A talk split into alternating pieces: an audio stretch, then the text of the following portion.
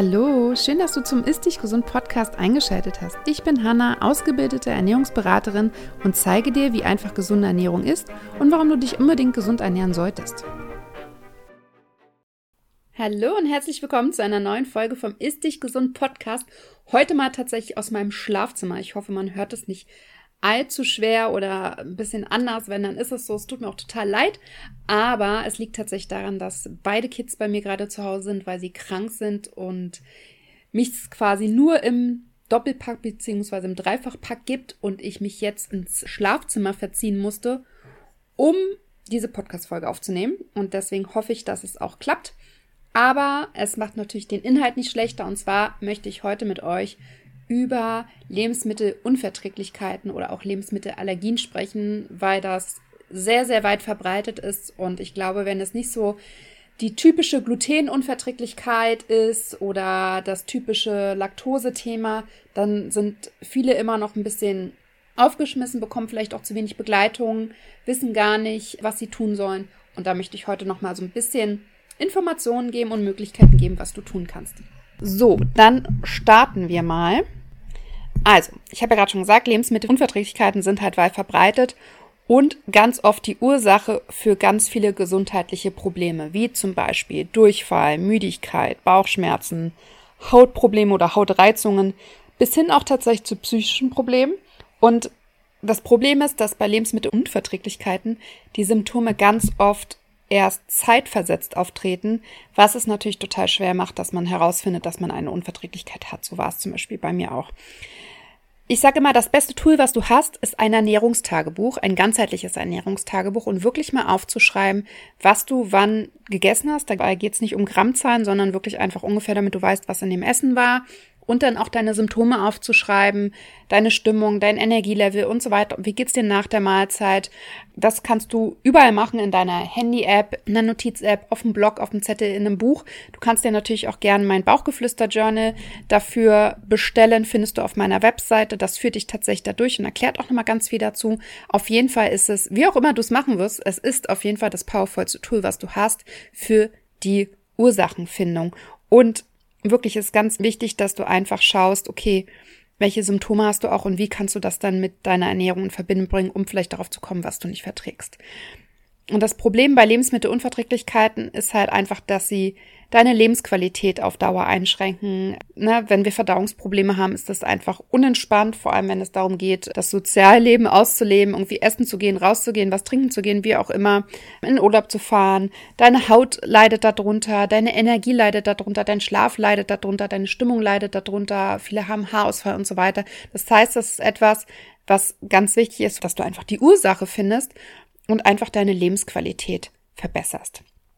Hinzu kommt halt einfach noch, also wenn man jetzt die Lebensmittelunverträglichkeiten nicht von Geburt an hat, dass wir natürlich heutzutage in einer Lebensmittellandschaft leben, die voll mit konzentrierten Allergenen und Reizstoffen sind, zum Beispiel Sorbit, Gluten, Fructose in unnatürlich hohen Mengen.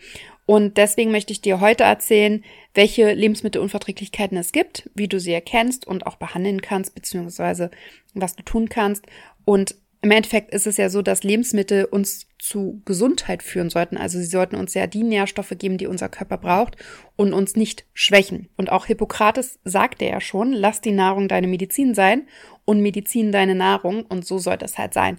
Und wenn das nicht so ist, dann ist es ganz wichtig, dass dir das bewusst wird und dass du etwas änderst. Was ist denn jetzt eine Lebensmittelunverträglichkeit überhaupt? Das ist eine Hypersensibilität, so kann man es nennen, gegenüber Nahrung oder auch Nahrungsbestandteilen. Und da gibt es ein paar Unterschiede. Die auslösenden Lebensmittel oder die Bestandteile dieser Lebensmittel können entsprechende Reaktionen im Immunsystem oder im Darm auslösen. Also das eine ist, dass zum Beispiel das Immunsystem reagiert und zum Beispiel auf eher harmlose Lebensmittelbestandteile mit einer feindlichen Antikörperreaktion, die dann zu einem klassischen Allergiesymptom wie Jucken, Husten, Atemnot führen kann. Und diese Reaktion tritt auch häufig sehr schnell direkt nach der Lebensmittelaufnahme auf. Und dann gibt es eine zweite Reaktion, das ist der Unterschied. Da wird meist der Darm belastet und durch bestimmte Lebensmittelbestandteile die dann halt schwer verdaulich sind und infolgedessen gibt es negative Begleiterscheinungen wie zum Beispiel Verdauungsbeschwerden, Müdigkeit oder Hautprobleme. Das heißt, du kannst dir das so vorstellen, dass der Darm die Nahrung aufgrund dieser Unverträglichkeit nicht richtig zersetzen kann, hart daran arbeitet, es zu tun und es dann quasi Begleiterscheinungen gibt. Und das kann zum Beispiel auch daran liegen, dass gewisse Enzyme zur Aufspaltung von dieser Nahrung oder diesen Nahrungsbestandteilen nicht vorhanden sind. Zum Beispiel ist das der Fall bei der Laktoseunverträglichkeit. Also nochmal kurz zusammengefasst, die Abgrenzung zur Lebensmittelallergie besteht in der zugrunde liegenden Reaktion des Körpers. Allergien werden durch immunologische Reaktionen hervorgerufen und Lebensmittelunverträglichkeiten durch Reaktionen im Darm. Also das sind die zwei Möglichkeiten. Es gibt einmal Lebensmittelallergien und Lebensmittelunverträglichkeiten. Allergien sind eine immunologische Reaktion und treten meist direkt auf und Lebensmittelunverträglichkeiten sind Reaktionen im Darm und können tatsächlich auch zeitversetzt bis zu zwei Tage später auftreten. Und aufgrund dieser unterschiedlichen Arten von Unverträglichkeiten können natürlich auch die Symptome sehr unterschiedlich sein. Und das habe ich ja gerade schon gesagt, also Symptome, die zeitliche Spanne kann wirklich bis zu 48 Stunden später betragen. Und vielleicht habe ich noch mal ein paar Daten für dich, die finde ich auch mal ganz interessant. Ungefähr 50 bis 80 Prozent der Bevölkerung sind tatsächlich von Intoleranzen betroffen und etwa zwei bis fünf Prozent der Erwachsenen und fünf bis zehn Prozent der Kinder leiden unter Lebensmittelallergien. Also ich finde 50 bis 80 Prozent der Bevölkerung, das ist schon echt super viel. Und es gibt für den deutschsprachigen Raum so ein paar Schätzungen. Da ist dabei, dass ca. 80 Prozent der Bevölkerung kein Sorbit vertragen, also Zuckerersatzstoffe wie zum Beispiel auch Kaugummis da ist Sorbit drinne. Das findest du meistens. Also wenn du quasi nach dem Kaugummi kauen Blähungen bekommst und Kaugummis wirklich nicht gut verträgst, dann solltest du da vielleicht mal hinschauen. Und rund 33 Prozent haben Unverträglichkeiten zum Beispiel auf Fruchtzucker und 25 Prozent sind intolerant gegen den Milchzucker. Ja, das ist also tatsächlich eine Menge. Also 50 bis 80 Prozent haben irgendwelche Probleme mit Lebensmitteln. Kommt ja auch immer deutlicher zum Vorschein. Fast jedem, den man spricht, der verträgt das nicht und das nicht. Und das ist schon echt krass. Ich möchte jetzt nochmal ein bisschen tiefer auf den Unterschied zwischen Lebensmittelallergien und Unverträglichkeiten eingehen weil die Lebensmittelallergie ist durch die Schulmedizin tatsächlich klar definiert. Ne, weil hier liegt eine Reaktion des Immunsystems zugrunde und die sich durch die Ausbildung sogenannter IgE-Antikörper bemerkbar macht und das halt teilweise zu heftigen Symptomen führen kann. Und Symptome, die tatsächlich schlagartig auftreten können und auch teilweise lebensgefährlich sein können, zum Beispiel bei einer Nussallergie oder so, sind Juckreiz, Hautausschlag, Atemnot und auch Schwellungen. Hautausschlag auch so mit Rötungen und so, aber ganz oft hat man zum Beispiel auch die Atemnot, ne, das Gefühl zu ersticken.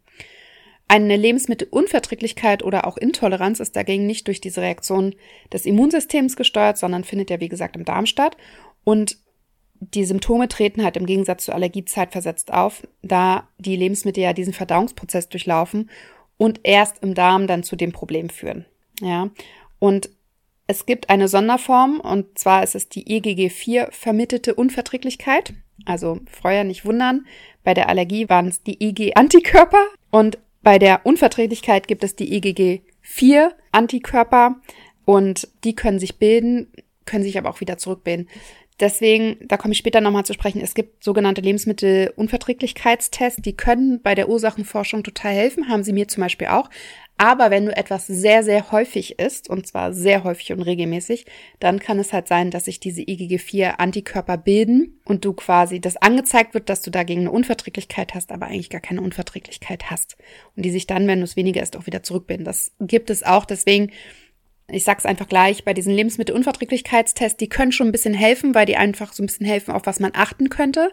Wenn ich sie nutze, dann nutze ich sie sehr, sehr gerne in Verbindung mit einem Ernährungstagebuch, weil nur dann ergeben sie für mich Sinn, weil dann kann ich es halt einschätzen, ist es wirklich eine Reaktion wegen einer Unverträglichkeit oder ist es tatsächlich etwas, was ich einfach sehr, sehr gerne esse und dementsprechend Probleme habe. Was sind denn jetzt Ursachen für Lebensmittelunverträglichkeiten? Also unser Körper bzw. unser Verdauungssystem ist ja immer größeren Belastungen ausgesetzt. Wir ernähren uns künstlich, also diese ganzen Fertigprodukte, zugesetzte Laktose, Soja, Fructose, Glutamat, was es auch immer so alles gibt. Und auch die Vielseitigkeit nimmt ab. Also wir haben eine einseitige Ernährung, wir essen sehr viel Getreide, vor allem wenn wir sehr viel Stress haben. Wir haben ja so ein Überangebot an Nahrung und zugleich macht uns die Nahrung ja teilweise auch süchtig. Das ist ja von der Lebensmittelindustrie auch tatsächlich so gewollt. Ne? Also es ist eine ständige Verfügbarkeit da. Überall gibt es Fast Food. Ich glaube, in größeren Städten ist es noch viel krasser als in so ländlichen Gegenden. Süßigkeiten sind überall da, gibt es ja auch überall an der Kasse und so weiter.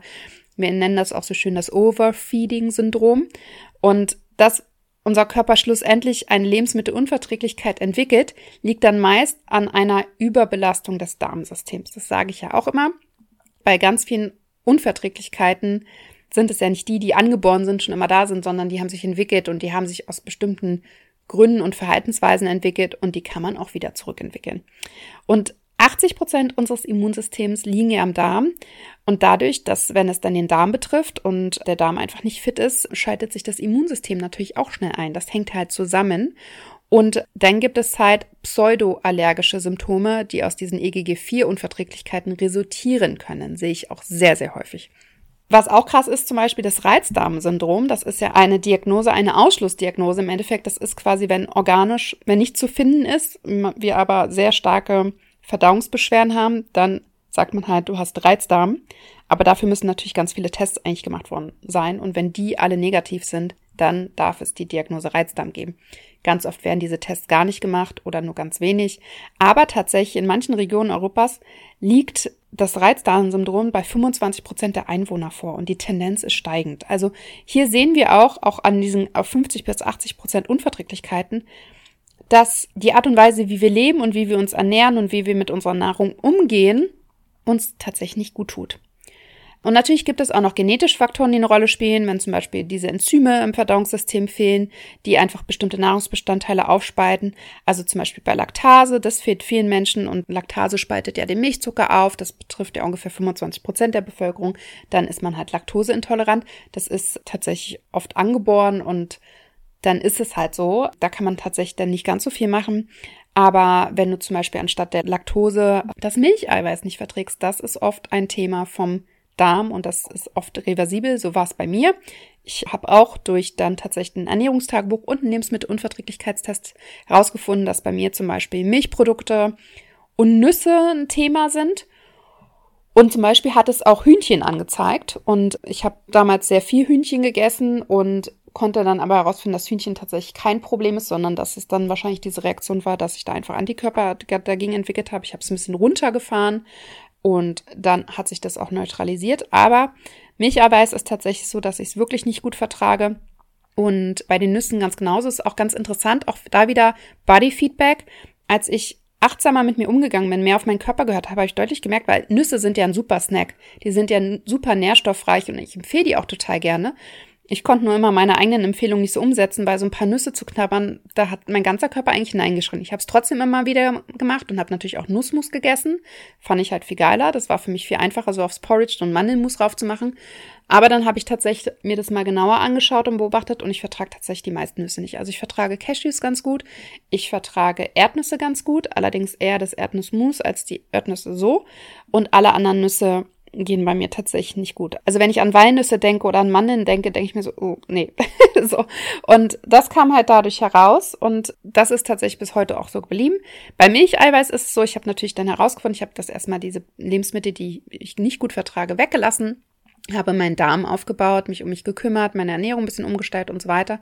Und mittlerweile vertrage ich Kuhmilchprodukte auch wieder besser. Milch und Sahne geht tatsächlich nicht so gut. Es sei denn, es ist verbacken, dann geht das auch wieder gut. Aber sowas wie Joghurt, Quark, Käse kann ich wirklich wieder gut essen, muss manchmal ein bisschen aufpassen.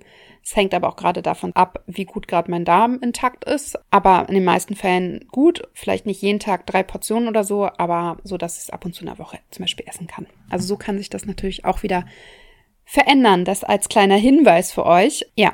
Und dann vielleicht, das haben wir gerade über die Ursachen gesprochen, welche Arten der Lebensmittelintoleranzen gibt es dann eigentlich? Es gibt ja viele verschiedene Lebensmittelbestandteile, die zu Unverträglichkeiten und Intoleranzen führen können. Ja, also man geht eigentlich davon aus, dass rund 80 Prozent aller Unverträglichkeiten entweder Laktose, Fructose, Sorbit, Histamin oder aus Gluten bestehen. Und die können natürlich auch in Kombination auftreten. Und die wollen wir uns jetzt mal angucken. Also fangen wir mal bei der Laktoseintoleranz an. Das ist ein Doppelzucker, der in Milchprodukten enthalten ist Und um Milchzucker zu spalten und zu verwerten, benötigt der Körper ein Enzym namens Laktase. Wenn dieses Enzym nicht oder nur wenig vorhanden ist, kann es zu Problemen im Darmsystem kommen. Landet dann dieser unverdaute Milchzucker im Dickdarm, können natürlich Gärungsprozesse entstehen und zu Symptomen wie Blähungen, Bauchschmerzen oder auch zum Beispiel Übelkeit führen.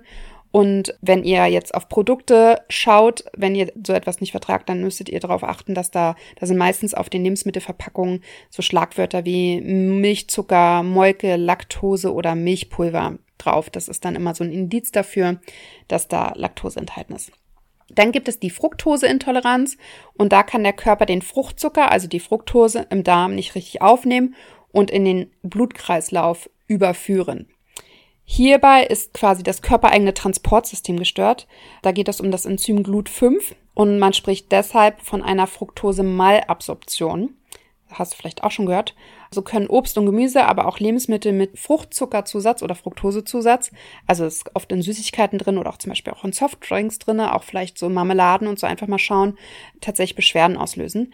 Lebensmittel mit viel Fructose sind zum Beispiel Äpfel, Birnen, Pflaumen, Aprikosen. Dann gibt es äh, Maissirup, Trockenfrüchte, Fruchtsäfte, Marmelade, Honig. Genau, irgendwie Sirupe in welchen Formen auch immer. Da findest du halt Fructose drin. Dann gibt es die Sorbit-Malabsorption. Die ist, glaube ich, noch nicht so bekannt, es sei denn, du hast eine Fructoseintoleranz, dann hast du dich damit vielleicht auch schon mal beschäftigt. Und die wird meist, wie ich gerade schon gesagt habe, in Verbindung mit Fructoseintoleranz genannt, denn die führt tatsächlich zu ähnlichen Symptomen. Und Sorbit ist ein Zuckeralkohol der ganz oft als Zuckerersatz verwendet wird. Äh, der hat eine E-Nummer und zwar die E420.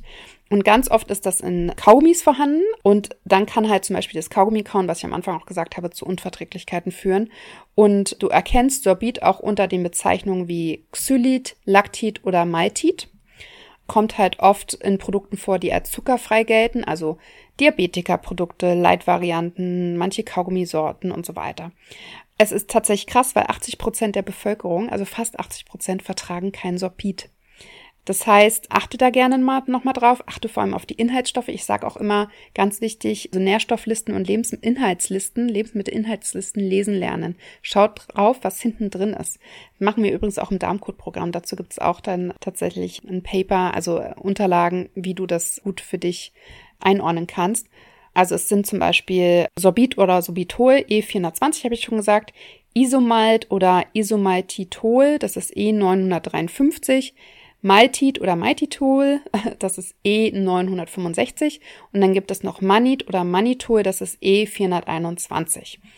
Das sind so die Nummern, die du dir merken kannst. Also wenn du das nochmal mitspulen, ein bisschen zurück, mach auf Stopp und schreibst dir auf, nimm Zettel mit beim Einkaufen und achte mal hinten drauf. Dann gibt es die Histaminintoleranz. Die wird immer populärer. Dazu habe ich auch eine extra Podcast-Folge aufgeschrieben. Das Chamäleon unter den Intoleranzen oder Unverträglichkeiten ist tatsächlich nicht immer so einfach herauszufinden. Und Histamin ist tatsächlich in fast allen Lebensmitteln enthalten, die irgendwie einen Reifungsprozess durchlaufen haben. Zum Beispiel Obst, Gemüsesorten, Wein, Wurst, Käse. Na, alles sehr lecker, aber halt natürlich problematisch für Menschen mit einer Histaminintoleranz. In Tomaten, in Erdbeeren, in dunkler Schokolade, ja, das sind alles so Lebensmittel, die dann rausfallen tatsächlich. Ja, also wenn wir quasi diese Lebensmittel essen, die Histamin enthalten, und unser Körper einfach mehr Histamin im Körper anreichert, löst das allergieähnliche Symptome aus, die auch ziemlich zeitnah nach dem Verzehr zu spüren sind. Also ganz oft sind das zum Beispiel Rötungen auf der Haut. Also wenn wir Rotwein trinken, dass man so rote Flecken bekommt zum Beispiel, oder wenn du dich kratzt, dass du ganz krass rote Streifen hast, auch bei leichten Berührungen. Und das Problem ist, dass bei einer Histaminintoleranz, dass da quasi Missverhältnis besteht zwischen Histaminbildung und Histaminabbau. Also einerseits, unser Körper bildet ja selber auch Histamin. Ganz wichtig zu verstehen. Histamin ist also auch wichtig für uns. Und wenn wir dann über die Ernährung auch noch Histamin hinzugeben und wir aber zu wenig Histamin über zum Beispiel ein Enzym abbauen, dann kann es halt zu Problemen kommen, weil wir dann zu viel Histamin im Körper haben. Da gibt's wirklich eine extrem lange Liste und das ist auch wirklich nicht immer einfach herauszufinden. Aber es sind super viele Lebensmittel, die einfach Histamin enthalten oder auch Hist man nennt sie auch Histaminliberatoren, also die Histamin bildend wirken. Das sind zum Beispiel Käse, Wurstprodukte, verarbeitete Fleisch- und Fischprodukte, alles, was fermentiert ist, also zum Beispiel Sauerkraut, Alkohol, Fertiggerichte auch, Tomaten, Erdbeeren, Zitrusfrüchte, Schokolade habe ich auch schon genannt. Also wirklich ganz viele Hülsenfrüchte und so weiter. Da gibt es eine ewig lange Liste. Und das Thema bei der Histaminintoleranz ist auch, dass jeder tatsächlich anders auf die Lebensmittel reagiert. Und dass es auch sein kann, dass du kleine Mengen verträgst, aber größere Mengen nicht. Also wenn du das Thema hast und einen kleinen Verdacht hast, also zum Beispiel kann es auch so ein bisschen so, dass die Zunge so ein bisschen brennt oder so, wenn du zum Beispiel eine Salami gegessen hast oder wenn du Tomaten gegessen hast oder so oder Rotwein getrunken hast, dann kann es dann ein Hinweis drauf sein, dann hör dir gerne nochmal die Podcast-Folge zur Histaminintoleranz an. Dann möchte ich noch die Glutenunverträglichkeit ansprechen, haben auch sehr viele tatsächlich und das kann in Form von einer Zöliakie als chronische Erkrankung sich darstellen. Das heißt, hier bei einer Zöliakie können tatsächlich schon kleinere Mengen an glutenhaltiger Nahrung, also das ist oft Getreide, also Brot, Nudeln, Pizza und so weiter, zu wirklich heftigen Beschwerden führen. Wenn du eine Zöliakie hast, solltest du definitiv, und da gibt es wirklich krasse Ausprägungen, auch leichte Ausprägungen, es kann sein, dass du einen Blähbauch davon bekommst, kann aber auch sein, dass du wirklich allergieartige Symptome bekommst, solltest du definitiv auf Gluten verzichten. Aber eine Glutenunverträglichkeit muss auch nicht bedeuten, dass es so krass ist und muss auch kein Verzicht bedeuten. Denn ich finde, sowohl bei Milchprodukten als auch bei Gluten gibt es super viele Ersatzprodukte. Erstens, also Ersatzprodukte meine ich jetzt nicht irgendwelche ungesunden Fertigprodukte, sondern wirklich Produkte, die einfach aus anderen Mehlen und anderen Bestandteilen bestehen, also zum Beispiel aus Mandelmehl, Flohsamenschalen, Buchweizenmehl, Teffmehl und so weiter. Also da gibt es wirklich ganz, ganz viele Alternativen. Ja, also auch bei den Nudeln, da kann man dann glutenfreie Nudeln wählen, aber ich meine, Kartoffeln und Reis sind auch glutenfrei. Dann gibt es halt die Glutensensitivität, die ist dann quasi nicht so krass wie die Glutenunverträglichkeit, sondern da hast du einfach Probleme. Das tritt zum Beispiel auch sehr oft beim Reizdarm auf, betrifft ungefähr 25 Prozent der Europäer, dass du einfach das Gluten nicht richtig verträgst. Und zwar verträgst du da, das Gluten ist ein Eiweiß, das ist zum Beispiel in Getreide vorhanden, also man nennt es auch eigentlich Gliadin, umgangssprachlich wird es Gluten genannt. Und dieses Klebeeiweiß gibt zum Beispiel dem Weizen diese typischen Eigenschaften, dass man das einfach super als Zutat für Brot und Nudeln nutzen kann. Im Körper kann es aber die Darmschleimhaut auf lange Sicht tatsächlich schädigen und auch zu immunologischen Reaktionen im Dünndarm führen. Und infolgedessen ist dann das Immunsystem geschwächt, unser Energielevel reduziert sich und es kann dann auch zum Leaky Gut Syndrom und so weiter führen. Gluten findest du in relativ vielen Lebensmitteln, also nicht nur in Weizen, sondern auch Dinkel, Gerste, Hafer, Roggen, allgemein Weizenprodukte, auch in Bier, Suppengewürzen, Fertigsoßen, fertigen Lebensmitteln, ganz oft in Eiscreme zum Beispiel auch. Also auch da bitte nachfragen. Aber wie gesagt, ich finde schon, dass es mit einer Glutenunverträglichkeit oder auch einer Glutensensitivität sich es relativ leicht zu leben lässt. Und was ich noch dazu sagen muss, wenn das quasi nicht festgestellt werden kann, aber du durch dein Ernährungstagebuch und durch dein, wie du dich nach dem Essen mit Gluten fühlst, wenn du das Gefühl hast, du verträgst es nicht gut, dein Körper muss da relativ lange dran arbeiten, dann würde ich dir tatsächlich auch empfehlen, es eher wegzulassen, weil auch dann belastet es natürlich den Darm, weil der Darm da einfach unheimliche Verdauungsleistung durchführen muss und es kostet halt uns einfach sehr viel Energie. Ja, Jetzt nochmal zur Lebensmittelintoleranz, zu den Symptomen. Das schauen wir uns tatsächlich auch direkt im ersten Modul von meinem Darmcode-Programm an. Das läuft übrigens ab dem 12.04. wieder. Da kannst du auch dich immer noch für anmelden. Ich habe dir auch nochmal den Link in die Shownotes gesetzt. Und das erste Modul heißt Investigate. Genau darum geht es, die Ursache zu finden. Und genau da schauen wir uns natürlich auch nochmal typische Symptome an und was sie bedeuten können und wie man quasi die dann in Verbindung setzen kann.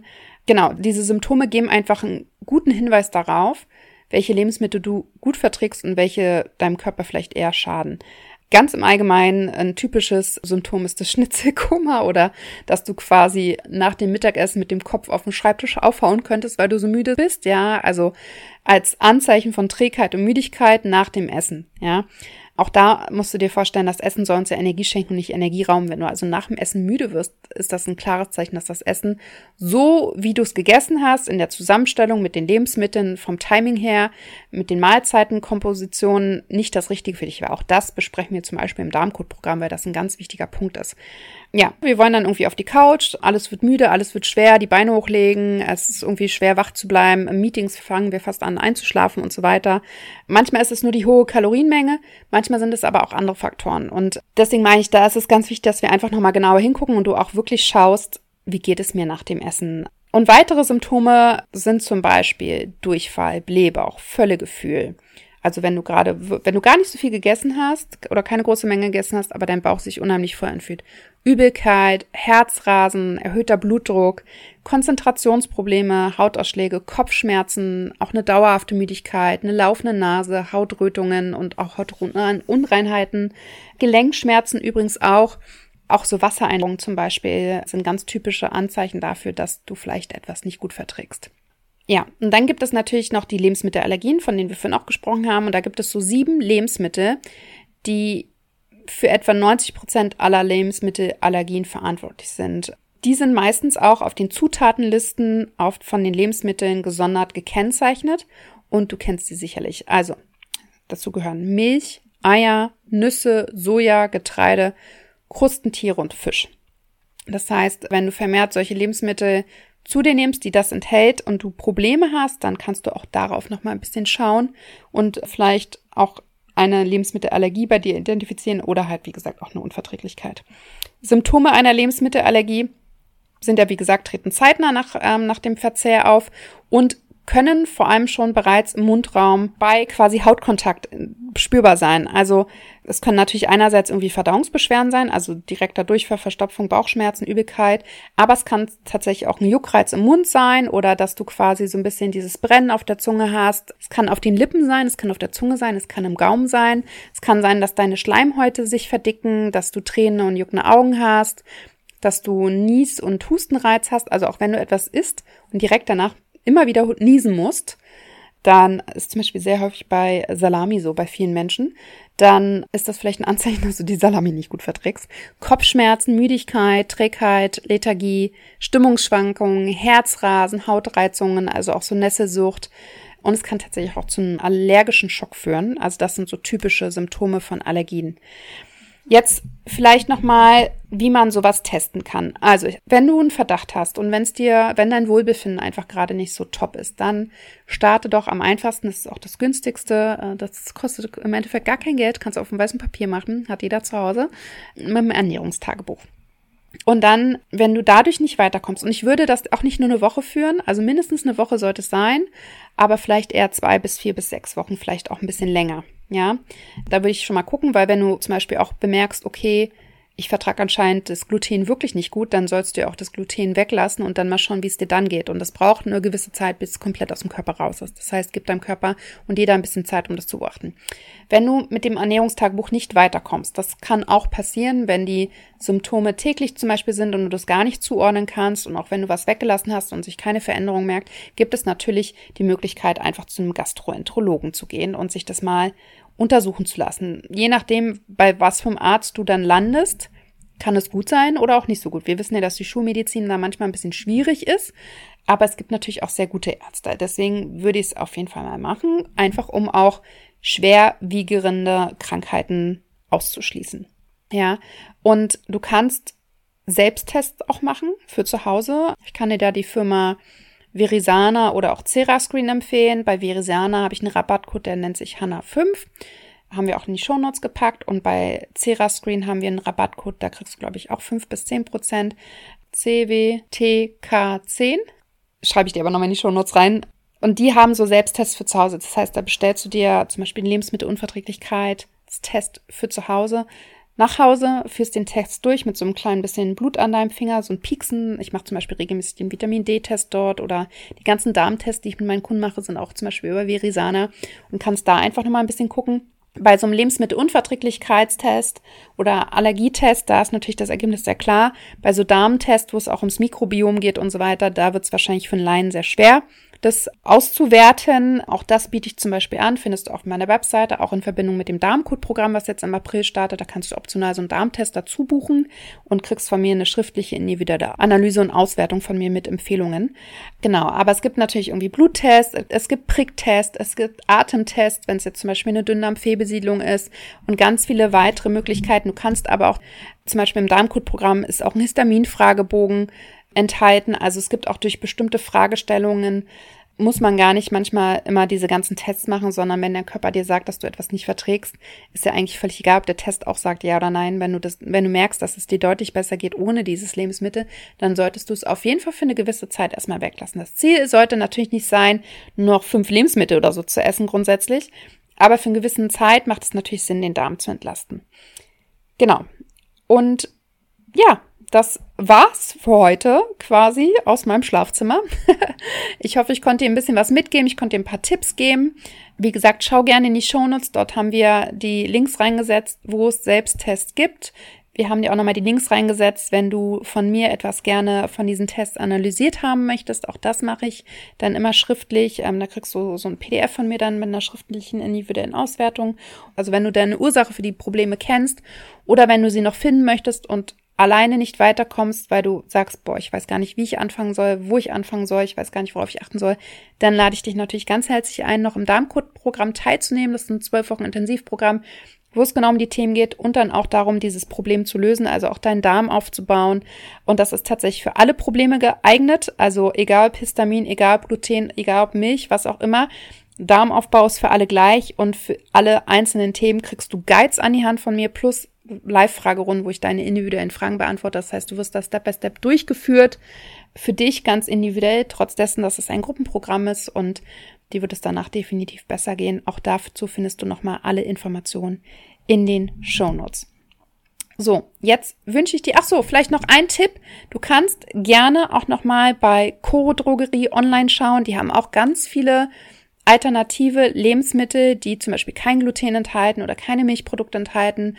Hanna Koro ist da mein Rabattcode, den habe ich dir auch nochmal in die Shownotes gesetzt. Das ist vielleicht auch nochmal was, was du nutzen kannst, um dir bestimmte Produkte zu bestellen und es zu testen. Und ansonsten empfehle ich grundsätzlich immer, wenn du es nicht schaffst, auf dein Eiweiß zu kommen, weil das ist oft dann, wenn man eine Milch und also wenn man Milch nicht verträgt, ne, oder auch bei Histamin ist immer ein Problem, empfehle ich dir tatsächlich das Smart Protein von Everydays. Das sind Aminosäuren in Pressling-Form. Und die nutze ich auch sehr, sehr gerne bei mir, für mich und auch mit meinen Kunden. Die habe ich dir auch nochmal verlinkt und dazu gibt es auch nochmal diese Woche auf meinem Instagram-Kanal nochmal mehr Informationen. So, und jetzt bin ich wirklich fertig und wünsche dir eine ganz, ganz tolle Woche und bis bald.